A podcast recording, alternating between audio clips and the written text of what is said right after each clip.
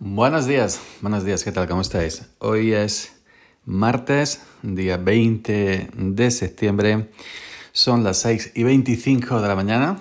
Eh, hoy estoy grabando esto in situ, anoche no lo dejé grabado. Y bueno, yo soy Yoyo Fernández, Yoyo308 en Twitter y esto es Sube para arriba, el podcast que nunca deberías haber escuchado. Aquí me tenéis antes de ir a trabajar, nada, unos minutos eh, no os he querido dejar sin el episodio de, hoy. Supongo que algunos ya estaréis levantados, extrañados, diciendo por qué no me sale el episodio y otros todavía estaré durmiendo, dependiendo, evidentemente. Grabar a esta hora tiene su ventaja, porque tienes esta voz típica, todavía no te ha, todavía no te ha crecido la, la voz. ¿no? Bueno, hoy os voy a hablar de OBS y de y del formato que yo uso eh, para grabar eh, cuando eh, grabo, por ejemplo, el escritorio, cuando grabo, por ejemplo, con la webcam, cuando grabo local. Es algo que alguna gente me ha preguntado, lo he explicado en algunos de mis vídeos de YouTube, pero voy a explicar ahora los motivos por qué elijo este formato. Hace mucho tiempo Em, en un reino junto al mar habitaba una princesa cuyo nombre era Annabel Lee. Esa es la canción de, de la Futura. Bueno, em, hace mucho tiempo yo siempre usaba para grabar eh, mayormente el formato MKV. Eh, diréis, ¿por qué no usas MP4 como todo el mundo? Bueno, porque MP4 está muy bien, es el estándar, pero MP4 si hay algún fallo, algún corte, lo que sea, no guarda el, el vídeo es decir, pierdes la grabación.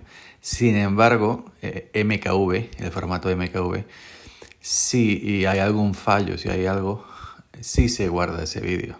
Si se cierra, si el ordenador se apaga, si esto, si lo otro, el trozo que haya grabado en formato MKV lo guarda. Yo mayormente donde suelo grabar es en el Linux, ya sabéis. Entonces el Linux el formato de eh, MKV se puede trabajar en, cualquier editor de, de vídeo. Ejemplo de los más conocidos es el Caden Live. También hay otra cuestión de que, por ejemplo, si tú grabas en MKV, a la hora de, em, de guardar el vídeo, cuando termine la grabación o de exportar, puedes decirle a OBS Studio, yo es algo que nunca he usado, pero sí sé que está esa opción, puedes decirle que guarde en MP4. Es decir, grabar en MKV pero luego exportar a MP4. Ya os digo que yo es algo que, no, que, no, que no he usado. Pero yo hace mucho tiempo, mucho tiempo, vi a un youtuber linuxero que ya hace miles de años que ya no sale, que ya se retiró, pues comentar que él, que él grababa en, formato, en el formato de QuickTime de Apple, en el formato MOV, M-O-V en mayúscula. Y empecé hace años y años a grabar ese formato y le dio bastante sentido para mí. Me ha ido bien, nunca he tenido ningún problema. Y os preguntaréis, bueno, ¿por qué si grabas en Linux y alguna vez en Windows, ¿por qué usas el formato de Apple, el formato MOV, el formato MOV?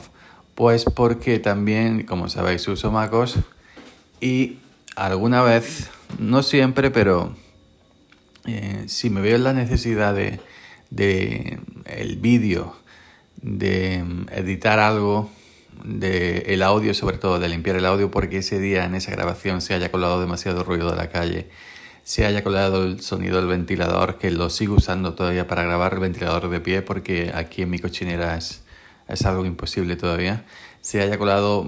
Eh, mucho gente de fondo, ya sabéis, de, mi calle, coches y eso, pues me lo puedo llevar a, a MacOS, que es donde yo realmente me he acostumbrado a hacer estas cosas. Y me puedo llevar ese MOV, ese MOV de, haber grabado en Linux o de haber grabado en Windows, lo paso a un disco duro USB y luego eh, desde Linux o Windows, luego lo, lo paso a, a, MacOS. Y los pasos que hago son los siguientes. En, una vez que tengo el, el vídeo de OBS, MV, de haberlo grabado en Windows o en Linux, en MacOS, lo tengo en MacOS, eh, con QuickTime, con el reproductor QuickTime, le digo exportar, solo audio y extraigo, extraigo el audio de esa grabación. ¿Okay? Una grabación que yo tenga de una hora, de media hora, la que tenga. Extraigo el audio. Luego, ese audio que lo extrae en formato M4A, en formato de audio de Apple, lo meto, lo meto perdón, dentro de Hinderburg Pro. Ahí limpio y, nivelo y exporto el audio una vez todo hecho limpio. Es muy fácil, son tres clics. Em, niveles, si hace falta pasarle los niveles mágicos para que si hay varias personas o hay o, es un audio con picos irregulares de voz, pues le paso al tema de, niveles mágicos.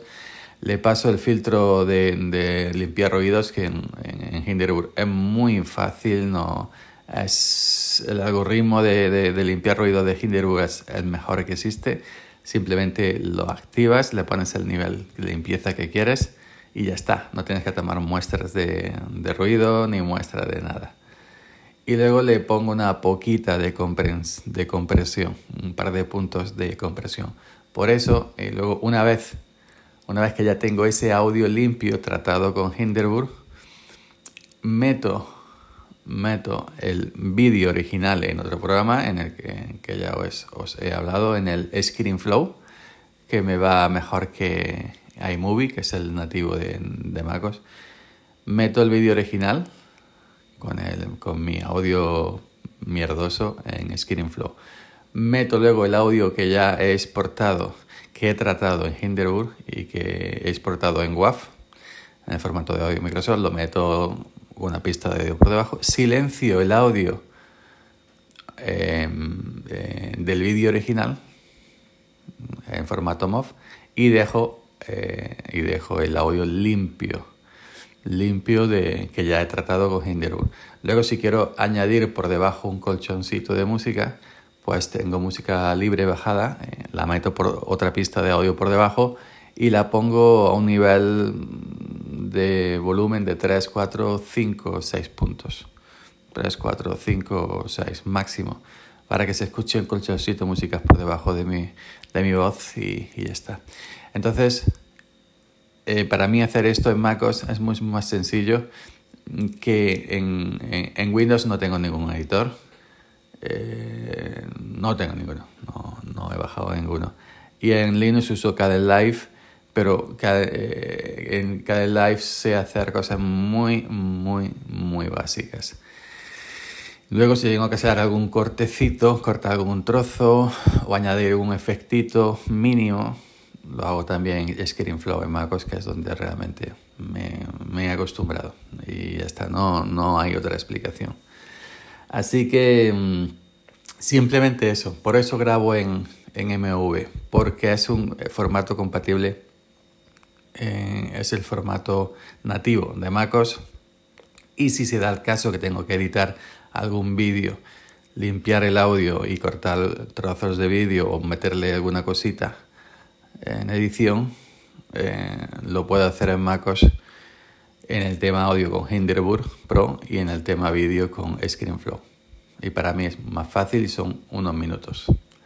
Esa esa es la, ese es el tema de, realmente de, de, de, por qué lo hago así. Eh, no todos los vídeos, es decir, no lo hago todos los vídeos, simplemente los que lo requieren. Por eso veis algunos vídeos míos en Linux, en mi canal de YouTube, algunos vídeos Linux eran míos, veis el típico ruidito de fondo y la calle más eh, porque he visto que se puede aguantar bien, soportar, y otros veis con una calidad de, de, de, audio tremenda, me escucháis me oh, limpio esto, lo otro, porque ese sí ha sido tratado de la forma que os he explicado.